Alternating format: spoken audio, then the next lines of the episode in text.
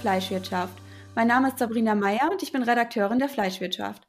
Heute ist bei mir Professor Dr. Bastian Halecker zu Gast. Herzlich willkommen. Hallo.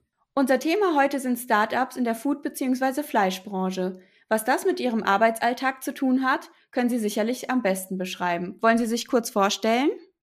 Ja, genau. Mein Name ist Bastian Halecker. Ich äh, bin ansässig in Berlin, da wo ja die Startup-Szene äh, in Deutschland zumindest Stand heute noch mehrheitsmäßig stattfindet. Ich bin Professor für Entrepreneurship an der XU Exponential University. Unter anderem natürlich Schwerpunkt Lebensmittel- und Foodindustrie und der dazugehörigen Startup- und Technologiewelt und versuche dort tatsächlich immer wieder Problem und Lösung, Technologie und, äh, sag ich mal, etablierte Industrie zu vernetzen, zusammenzubringen, neue Dinge zu ermöglichen und bezeichne mich selber gerne als Connecting Entrepreneur. Damit sind wir ja schon mittendrin im Thema. Nur so zum Einstieg für die, deren tägliches Brot eben nicht die Startups sind. Was genau ist eigentlich ein Startup? Welchen Zweck erfüllen sie? Das ist eine sehr gute Frage. Gerade die Frage nach dem Zweck ist sehr spannend. Also grundsätzlich kann man davon ausgehen, dass Unternehmerinnen und Unternehmer, die hinter einem Startup stehen, immer die, das Streben äh, haben, etwas Neues zu entwickeln. Sei es jetzt ein neues Produkt, neues Geschäftsmodell, eine neue Technologie, einen neuen Problem, Lösungsfit, spielt erstmal gar nicht so sehr die Rolle. Also das Neue steht stark im Vordergrund. Und vor allem, und das ist für mich die Unterscheidung zwischen einem Startup und einer klassischen Existenzgründung, ist, dass es darum geht, Technologie einzusetzen. Also eine neue Art und Weise, wie ich mit, sag ich mal, verfügbarer Technologie Daten, Plattformen und so weiter, eine komplett neue, sag ich mal, Skalierung. Ja, und das ist auch das Startup, ähm, sag ich mal, äh, Definition, dass es immer ein skalierfähiges Produkt und Geschäftsmodell hat, was so diese typische, man beschreibt es ja gerne als Hockeystick-Verlauf auch beschreibt, dass es nicht darum geht, sag ich mal, ein Café zu öffnen und das nächste Café und das quasi linear wächst, sondern ein Startup ist für mich durch den Einsatz von Technologie, durch den Drang eines, äh, sag ich mal, des Neuen tatsächlich so eine Skalierbarkeit im Sinne eines, sag ich mal, so Hockeystick-Formats äh, zu schaffen. Und das ist quasi das, was auch die Motivation sein sollte, immer Startups sehr als positiv zu sehen. Sie hinterfragen bestehende Dinge, glauben an das Neue und nutzen einfach bestehende Chancen im Markt. Also Hockeystick, das müssen Sie jetzt nochmal genauer erklären, was Sie damit meinen. Ist wie ein aufgemalter Hockeystick, also es beginnt mit so einer kleinen flachen Kurve und dann geht's am Ende steil nach oben. Ähm, und diese gerade diese, das ist ja nichts anderes als Skalierbarkeit. Ja, man hofft ja immer, dass irgendwann ein, sag ich mal, Nutzeneffekt eintritt, äh, sag ich mal, ein Skalierungseffekt, wo einfach bestehende Ressourcen oder investierte Ressourcen immer mehr, sag ich mal, Output generieren, mehr Kunden, mehr Möglichkeiten, mehr Ertrag und das natürlich im digitalen Kontext einfacher, sag ich mal, eine gewisse Skalierbarkeit und Reproduktion zu erreichen als im linearen Kontext. Weil mein Beispiel mit dem, sei es jetzt auch eine, sag ich mal, eine, äh, eine Fleischerei, ja, mit einer jeder Filiale brauche ich weitere Mitarbeiter und das sind Köpfe und ich brauche einen Laden und eine Theke und einen, äh, eine Metzgerstube und so weiter. Und das ist im Digitalen natürlich einfacher. So, und das für mich immer nochmal der Unterschied zwischen klassischer Existenzgründung, die es auch schon immer gab, und typischem eher technologieorientierten Startup. Ja, obwohl Startups so ein ganz anderes, sage ich mal, einen ganz anderen Werdungsgang als klassische Unternehmen haben, sprießen ja Startups gerade so wie Pilze aus dem Boden, besonders auch im Food-Bereich. Der Fokus sind hier ja Proteinalternativen oder auch eben die Digitalisierung, die Sie eben schon angesprochen haben. Klassisch Fleisch macht da aber kaum einer. Da stellt sich mir halt die Frage, woran es liegt, dass hier so wenig passiert. Ist der Fleischsektor einfach schlicht zu konservativ? Also grundsätzlich genau ist es äh, natürlich ein sehr starker Wachstum, äh, Wachstum gewesen in den letzten, sag mal, zehn Jahren, qua, sag mal, digitaler Möglichkeiten und Möglichkeiten, die im Markt entstehen. Und da sollte sich die Fleischindustrie, da sollte man vorsichtig zu sein, sagen, mehr oder weniger, es gibt nicht viele Startups im Fleischbereich. Ich würde immer noch sagen, wo das Problem groß genug ist, heißt eine große Opportunity, werden sich immer fähige und mutige Unternehmerinnen und Unternehmer sich dem Thema annehmen und mehr oder weniger eine neue Lösung bauen und damit das Bestehende hinterfragen. Das ist Fakt. Und ich habe auch nochmal nachgeschaut, dass tatsächlich im alternativen Proteinbereich, der dem, sag ich mal, der Fleischindustrie sehr, sag ich mal, sehr nahe steht, beziehungsweise als Alternative auch beschrieben wird, der hat ja allein im letzten Jahr 500 Millionen Euro Risikokapital nur in Europa bekommen. So, das heißt. Das ist ja schon eine ordentliche Summe. Das ist eine Riesensumme, aber oder was ist gar kein Aber, sondern ich will damit ja sagen, damit wird quasi Kapital in eine, sag ich mal, Industrie oder einen Industriebereich gebracht, der morgen und übermorgen relevant sein wird. Ja, also man muss aufpassen, es braucht ja auch eine gewisse Zeit, ja. Also der Hockeystick ist ja auch quasi in seiner Logik erstmal ganz klein und flach, aber schlägt hinten raus dann durch. Ja, und das ist das, was wir lernen müssen, diese Exponentialität in Dingen. Die Welt ist nicht mehr linear, sondern sie ist exponentiell. Das heißt, im Umkehrschluss gehe ich davon aus, und das, wenn man so ein bisschen den Markt kennt, es poppen wirklich relativ viele Startups aus dem Boden, kann man schon davon ausgehen, dass da schon ganz viel eher in der Pipeline ist, aber halt noch im Kleinen. Und das ist ja das, der groß, die große Gefahr einer etablierten Industrie wie der Fleischwirtschaft, zu sagen, naja, ist ja alles noch nicht relevant, ist ja alles noch klein, die verdienen ja alle noch kein Geld. Um da mal so den Finger in die Wunde zu legen, was würden Sie sagen, was blockiert denn so eine konservative Branche, neu zu denken und neu zu handeln oder so eine etablierte Branche? Also das ist erstmal für alle gleich, was ich jetzt sage. Ich glaube, das ist ja weniger für die Fleischwirtschaft relevant, sondern grundsätzlich ist natürlich eine gewisse Fahrtabhängigkeit. Ja, also da ist eine eingefahrene, sag ich mal, Industrie, die bestimmte Jahre, Jahrzehnte Dinge tut und auch teilweise sehr erfolgreich tut, ist natürlich eine gewisse Abhängigkeit dessen, was sie immer getan haben. Ne, die typische, haben wir schon immer so gemacht. Ja. Der zweite Punkt ist, dass gerade auch die Fleischindustrie hochprozessual funktioniert. Ja, also es ist eine hohe Abhängigkeit von Wiederholbarkeit, Economy of Scale, Prozess, sag ich mal, alles hochreguliert, alles minutengenau geplant, eine hohe Effizienz einfach im Gesamtsystem. Und das ist etwas, was sich nicht ändern lässt so schnell. Ja, das ist auch etwas, was die gesamte etablierte, sag ich mal, ich sage ja oft Dinosaurier dazu, halt auszeichnet, dass sie dadurch eine Effizienzmaschinerie aufgebaut haben, die wahnsinnig gut funktioniert, auf Mikrometer genau, auf Sekunde genau, auf Effizienz etc. Aber Innovation ist kein Prozess. Und neue Dinge entstehen eben nicht prozessual und durchdekliniert und bis auf die letzte Minute alles, sag ich mal, vorhersagbar. Und das etwas, wo ich sage, alleine die DNA ist nicht mehr dafür gebaut, in einer etablierten Welt oder einer Effizienzmaschine damit neue Innovationen zu schaffen. Würden Sie denn sagen, dass ähm, Deutschland auch so eine Art Dinosaurier ist? Denn wenn man so mal die globale Situation vergleicht auf dem Start-up-Markt, dann ist zum Beispiel so USA oder Israel, das sind so die ersten Länder, die mir einfallen, wo Startups richtig groß werden und regelrecht aufblühen. Gibt es denn in Deutschland da so andere Rahmenbedingungen oder sind hier auch die Finanzierungsmöglichkeiten eine andere? Also erstmal muss man sagen, dass äh, die Aussage, die ändert sich gerade stark. Also wir sind in Deutschland und Europa sehr, sehr stark im Kommen, ja, weil wir jetzt nach einer, sag ich mal, Dekade B2C sehr stark sag mal, in so einem B2B-Bereich. Und da sind wir in Deutschland, gerade in Deutschland mit dem Mittelstand und so weiter, sehr, sehr gut vertreten. Ja, gerade wenn es so um Industrie, Maschinen und so weiter geht, da sind wir wirklich gut. Das entdecken sogar die Amerikaner. Die waren schon immer besser, besser darin, Business zu machen, eine Story zu erzählen, schnell Dinge zu erkennen, ja, B2C-Produkte zu entwerfen und so weiter und so fort. Von daher, da sind die gerade im B2C-Bereich immer noch weiter vorn. Europa hat eine Chance, wenn es um B2B-Themen ähm, und sagen wir, komplexer, komplexere Dinge geht. Und klar, die Israelis, was die halt geschafft haben, ist halt die ganze Wissenschaftswelt, ähm, sag ich mal, daraus ein Geschäftsmodell zu bauen und schnell, sag ich mal, daraus wirklich differenziert technologisch Hightech-Dinge zu bauen. Ja, und das sind mal so die zwei genannten Punkte. Aber ich sehe da eine große Chance. Wir, wir haben noch natürlich, wir sind ingenieursgeprägt, wir glauben an Effizienz. Bei uns geht immer nur 100, 120 Prozent, alles andere ist unvorstellbar.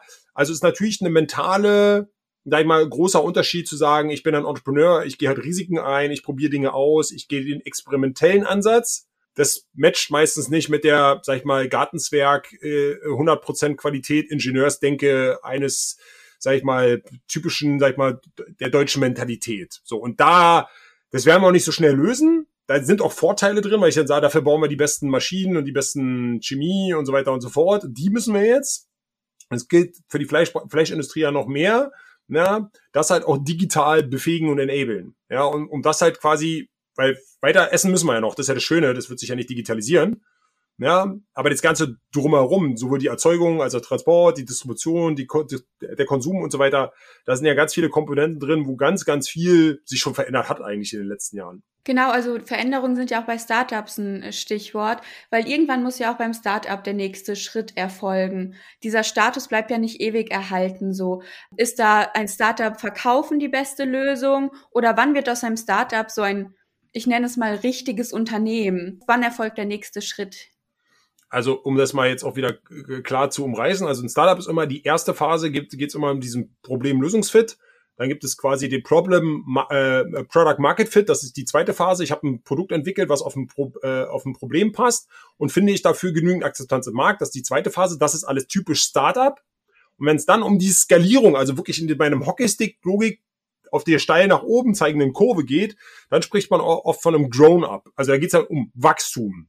Ja, um schnelles Wachstum, Internationalisierung, Breitenwirkung, zweiter, Drittmarkt, Viertmarkt und so weiter. Und dann irgendwann, in der Regel nach, ich sag mal, fünf bis zehn Jahren, wird auch, auch aus einem Startup ein Grown-up und irgendwann ein, sag ich mal, ganz normales Unternehmen.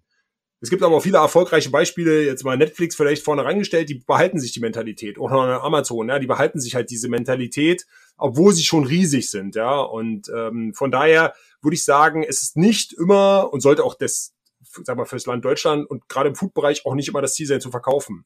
Weil das ja am Ende äh, natürlich ein interessanter Kanal für die Gründer, aber auch ein etabliertes, profitables, erfolgreiches Unternehmen in Deutschland zu bauen und stattfinden zu lassen ja, was dann auch hier weiter existiert und, und, und Wert schafft, sollte schon ein Ziel sein. Aber da gibt es natürlich unterschiedliche Motivationspunkte und bestimmte Companies sind halt auch zum Wachstum verdammt. Ja, also die müssen halt weiter wachsen, gerade wenn es jetzt so reine Digitalprodukte sind und so weiter und so fort. Die müssen halt auch wachsen, ja, weil, wie gesagt, sonst kippt irgendwann das Gesamtmodell. Ja, ich habe das Gefühl, dass viele Startups auch schon so im ersten Jahr scheitern. Würden Sie sagen, da gibt es diese krasse Hürde, wenn sie auf dem Markt angekommen sind, diese Akzeptanz? Ist das ein großes Problem in der Startup-Szene? Ja, also die Scheiterquote, also die ist ja, ich habe schon öfter mich mal mit auseinandergesetzt, die kann man ja gar nicht so richtig belegen, aber so als Daumenregel würde ich sagen, als akzeptierte Daumenregel sind neun von zehn werden scheitern, irgendwann. Meistens in den ersten drei Jahren. Das erste Jahr geht meistens sogar noch, weil da ist in der typischen Startup-Kurve die Euphorie immer noch relativ groß. Aber gerade von der Phase Problem, also Problem-Lösungsfit hin zum Product-Market-Fit. Weil da merkt man dann, ja, dann ist alles schön geplant und ausgedacht und dann, dann trifft, sag ich mal, die ganze Euphorie auf die Realität. Und dann merkt man halt gerade im Food-Bereich, wie kleinteilig und dann muss man hier, gerade wenn es um klassische Food-Produkte geht, die in die Regale bringen und die Wertschöpfungsketten sicher machen und dann hat man ein Kühlproblem und dann hat man ein Verpackungsthema und und man kommt von Hundertste ins Tausendste und diese Realität, die ist dann schon für viele Start-ups, ja, äh, wenn sie dann ähm, äh, sag ich mal, sag ich mal, das nicht sauber aufgebaut haben, dann ist das echt hart. Ne? Und da, das schaffen halt auch viele nicht. Ja, ähm, man muss aber auch sagen, die Mehrheit aller Startups scheitert. Warum? Also warum scheitern sie? Die Frage zu beantworten ist, weil sie gar keinen richtigen Bedarf, kein, kein ausreichendes Problem im Markt gefunden und adressiert haben. Sie scheitern quasi in dem Product, Product Market Fit, weil der Kunde gar keinen ausreichenden Bedarf oder Problem hat, worauf diese Lösung passt und oder bereit ist dafür ausreichend Geld zu zahlen. Und das ist halt immer wieder für mich die fast die Hälfte aller Startups. Das ist ja irre ja, ähm, äh, weil irgendwie von sich selbst auf die Welt antizipiert wurde. Also ich habe das Problem, hat der Rest es auch. Aber eben, das ist eben nicht so. Und da, da ist die, die größte Herausforderung, ja. Manchmal kommt noch hinzu, dass es auch zu früh ist oder zu spät. Ne? Also der, der, der, der Zeit, der Zeitpunkt ist eine Innovation ja entscheidend. Ja, die ist fast immer richtig, nur zur falschen Zeit. Ja, das verstehe ich total. Also wenn man über Startups in der Foodbranche redet, muss man ja auch vor allem so über Fleischalternativen reden. So plant-based funktioniert auch in der Skalierbarkeit, wie Sie das eben so angesprochen haben. So Zellfleisch ist bisher noch eine Wundertüte, nur in Singapur ist es bisher auf dem Markt zugelassen. Und Sie haben ja eben auch schon gesagt, so das ist jetzt nicht Ihre Expertise, aber ähm, welche Entwicklung sehen Sie hier so in der nahen Zukunft im Food- und Fleischbereich? Was können Sie sich vorstellen, was da passieren wird an Startups?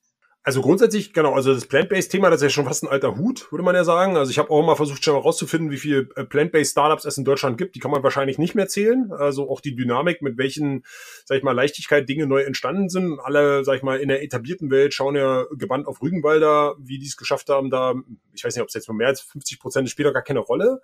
Für mich ist das aber, jetzt muss ich ja vorsichtig sein, aber ich sag's einfach, für mich ist das ja gar nicht, sag ich mal, eine, eine radikale Innovation ja, im Sinne von irgendwas Disruptives, sondern das ist quasi ein anderes Mischverhältnis. Da würden ja wahrscheinlich viele, viele Fleischer direkt widersprechen, wenn sie sowas sagen, dass das keine radik radikale Innovation wäre. Aber ich verstehe, was Sie meinen. Genau, also äh, genau, also man muss ja mal sagen, Innovation ist immer subjektivistisch zu sehen. Ne? Also es ist immer eine subjektive Sicht darauf. Aber wenn man mal, ich unterscheide immer zwischen einem Vitamin, einem äh, Painkiller und einem wirklichen Gamechanger.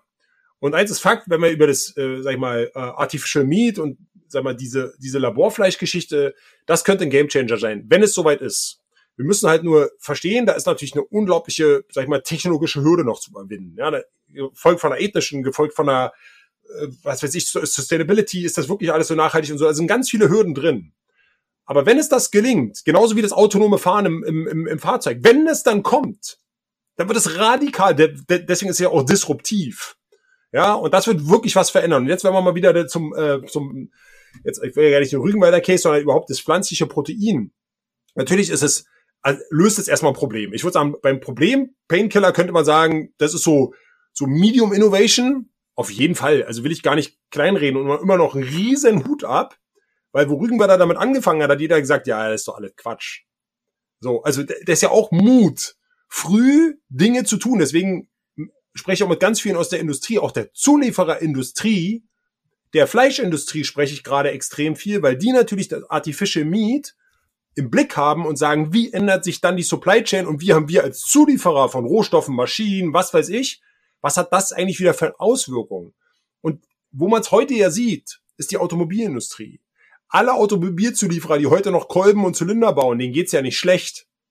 Aber der, der Batterien liefern kann, der Chips liefern kann, der quasi die Elektromobilität früh gesehen und relevante Entscheidungen darauf getroffen hat, der hat heute sehr, sehr viel Spaß und wird, sei mal, zumindest in den nächsten Jahren extrem erfolgreich sein. Äh, Sie haben ja eher so noch einen außenstehenderen Blick auf die Fleischbranche und sagen ja so, okay, plant-based, das ist schon ein Schritt, aber jetzt auch kein Gamechanger. Aber wo sagen Sie denn, gibt es da Potenzial in der Branche zu transformieren, zu revolutionieren, eben diesen, disruptiven Wandel zu erreichen? Wo sehen Sie da die größten Stellschrauben? Genau, also den disruptiven Wandel sehe ich tatsächlich in, den, äh, in dem ganzen ähm, äh, Artificial Meat. Ich würde mal sagen, wir können ja, es muss ja nicht immer, um Gottes Willen. Ich bin ja jemand, der nicht sagt, es muss immer alles disruptiv und radikal sein. Um Gottes Willen. Wie viele erfolgreiche Unternehmen gibt es, die halt im kleinen, inkrementellen, also stufenweisigen im Prozess erfolgreich waren? Und da würde ich immer sagen, dass die etablierte Fleischindustrie immer schauen muss, immer ganz basisch, wer hat den Zugang zum Kunden? Haben Sie den Zugang zum Kunden? Können Sie den Kundenzugang aufbauen, die Kundenschnittstelle und diese bedienen und dominieren und besetzen? Meine Analogie hier, die Musikindustrie. Da bedient Spotify oder andere Streamingdienste, besitzen die Kundenschnittstelle und dominieren die. Das ist im Food-Bereich noch komplett an der Feier. Das ist noch nicht gelöst. Es wird aber aus meiner Sicht eines der entscheidenden Elemente sein, und da reden wir jetzt nicht von radikaler Technologie, sondern das ist halt quasi die digitale Kundenschnittstelle aufzubauen, zu pflegen und zu verstehen, um auch wiederum, und das ist eine totale Basisarbeit, die Kundenerfahrung zu jeder Zeit garantieren zu können, dass der Kunde eine gute, wir sagen ja auch Experience dazu, sicherstellen kann.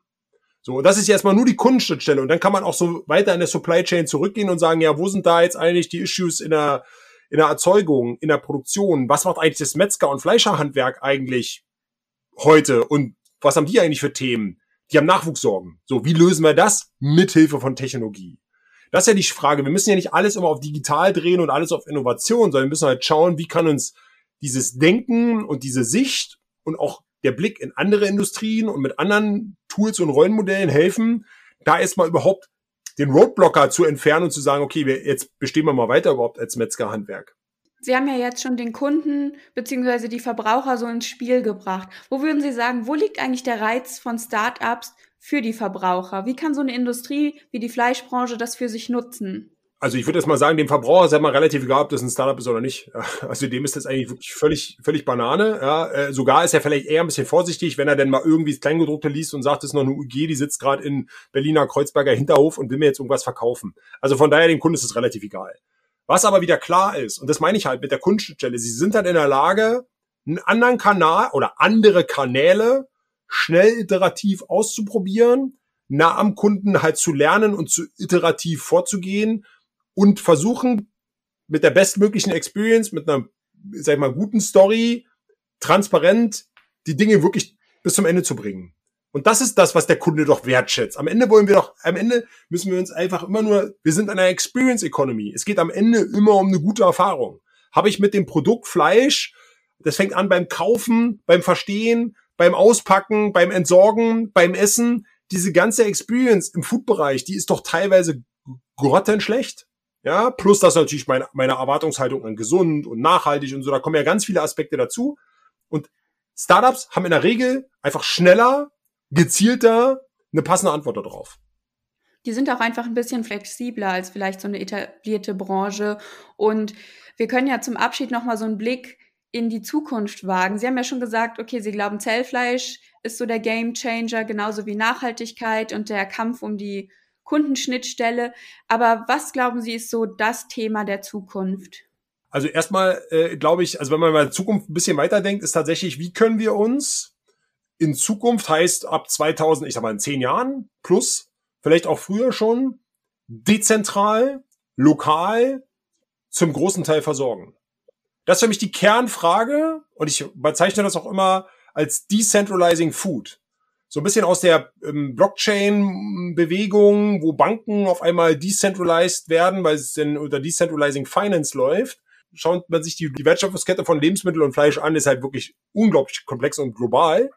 Wie kriegen wir das hin, dass wir das, und wir werden es machen müssen, lokal, lokaler stattfinden lassen können? Das heißt im Umkehrschluss, Decentralizing Food würde bedeuten, wie kann eine Stadt wie Hamburg oder, oder Berlin sich zuerst mal 2030 vielleicht 30 Prozent selbst versorgen? Und die Konzepte sind ja alle da.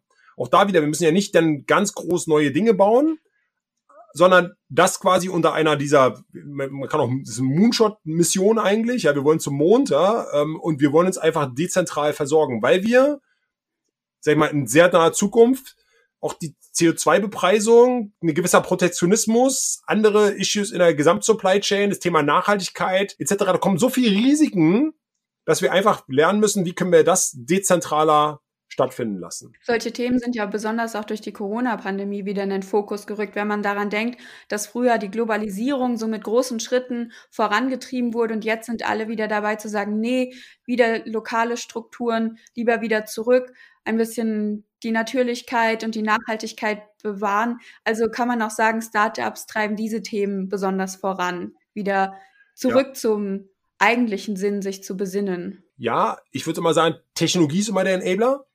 Technologie ist der Enabler und Startups sind die ersten, die, sag ich mal, neuartige Technologien nutzen beziehungsweise rekombinieren dann auf ein existierendes Problem.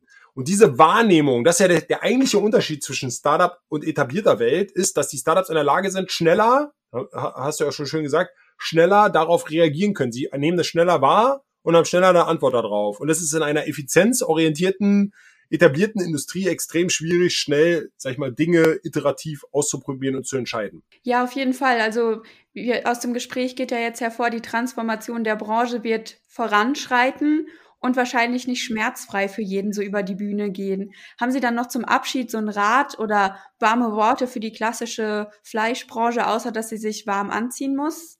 Ja, aber da muss ich auch, ich sag das eigentlich allen Etablierten, ja, qua der genannten, sag ich mal, Restriktionen, die einer etablierten und Dinosaurier-ähnlichen Industrie naheliegen. Ich glaube, wir werden nicht ohne Fleisch auskommen. Das ist schon mal Fakt, ja. Also ich esse auch gerne noch ein Stück Fleisch, ja, das sollte auch so sein. Ja, ich meine, der Fleischkonsum steigt ja global noch an.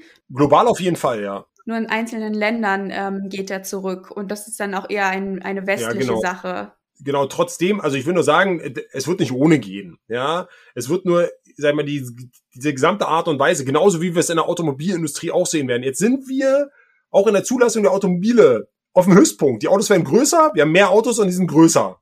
Ja, so. Aber wir reden alle davon, ja, wir wollen weniger Autos auf der Straße und Elektromobilität. Aber das ist der sogenannte Tipping Point. Der ist auch, der ist auch, den kann man überall in der Historie nachlesen. Es gibt immer diesen Hochpunkt, bevor es erst zum Fall kommt. Und ich will nur damit sagen, der Fall wird nicht drastisch sein, dass man sagt, okay, man wird gar kein Fleisch mehr essen. Sondern wir müssten halt genau diese, diese Regionalität, diese Kundenschnittstelle, dieses schnelle, sag ich mal, Einsatz, hm, sag ich mal, eher SWAT-Team-mäßige, wir finden für alles schnell eine Antwort. Das muss sich die Industrie halt zu Herzen nehmen. Und dafür quasi Szenarien bauen, Kollaborationen bauen, offen sein, ja, und dann halt auch die Dinge auszuprobieren, weil es wird auch nicht den einen, sag ich mal, den einen Schuss geben, sondern es wird halt auch wieder verschiedene Streams geben. Ja, und der Massenmarkt ist weg, sondern wir werden halt das regionaler, nachhaltiger, digital, näher am Kunden. Das sind so die Dinge, woran ich glaube. Und wie gesagt, es gibt ja genügend Unternehmen, die da jetzt schon aktiv sind. Also gerade die kleineren in der Regel sind da schneller als die größeren, ja, auch wenn sie etabliert sind. Ja, aber die sind da meistens anpassungsfähiger. Und genau darum geht's, schnell diese Anpassungsfähigkeit zu entwickeln.